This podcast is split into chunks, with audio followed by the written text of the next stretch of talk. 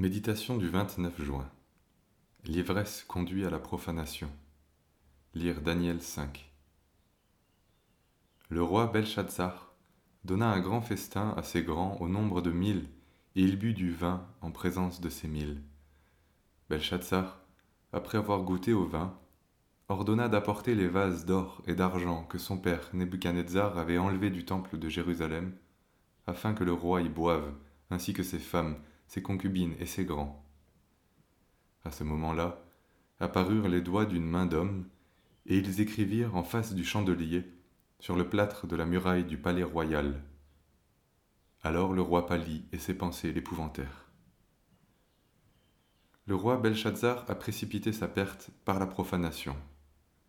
En prenant des objets consacrés à l'Éternel pour les mettre au service de sa fête et de ses excès, le roi commet une abomination pour qui les a, pour qui les hélas, pour qui les querelles, pour qui les plaintes, pour qui les blessures sans cause, pour qui les yeux rouges, pour ceux qui s'attardent auprès du vin.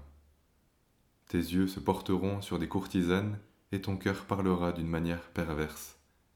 Proverbe 23, verset 29, 33. Ce passage des Proverbes, comme d'autres textes bibliques, souligne le lien entre l'ivresse et les plus graves péchés. On ne pense plus à rien, on rigole, on se lâche. En fait, on arrive au vide de la conscience, qui fait le lit de toutes les pratiques occultes et pousse les hommes à blasphémer. Cet avertissement ramène inévitablement à l'ivresse de la louange dans le monde religieux d'aujourd'hui.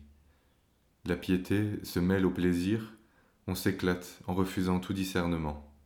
Tout est bon pourvu qu'on dise que c'est pour le Seigneur.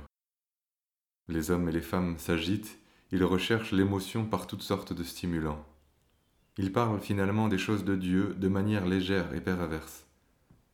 Certains essayent d'expliquer cette nouvelle forme de louange par des différences culturelles, mais étonnamment, on la retrouve partout. D'autres tentent d'expliquer que le sacré n'existe pas. C'est oublier que l'apostasie dont parle le Nouveau Testament consiste justement en l'intrusion du profane dans le saint. Assurément, si ce qu'on croit discerner est vrai, alors la situation est très grave. Et l'Écriture avertit le chrétien. Beaucoup les suivront dans leur dérèglement et, à cause d'eux, la voix de la vérité sera blasphémée. De Pierre chapitre 2 verset 2. La louange est une paix, une sagesse, un repos. Elle confesse et s'empare par la foi de ce que Dieu promet mais elle n'arrache rien par la violence ou l'impureté. La louange est faite de crainte de Dieu, elle jaillit du cœur de celui qui se laisse sanctifier par la parole. Servons donc le Seigneur avec une conscience pure. De Timothée 1, verset 3. L'Église ne doit pas offrir un spectacle destiné à distraire. Tout cela n'est qu'un masque trompeur qui cache une réalité sans fruit. Jean Calvin.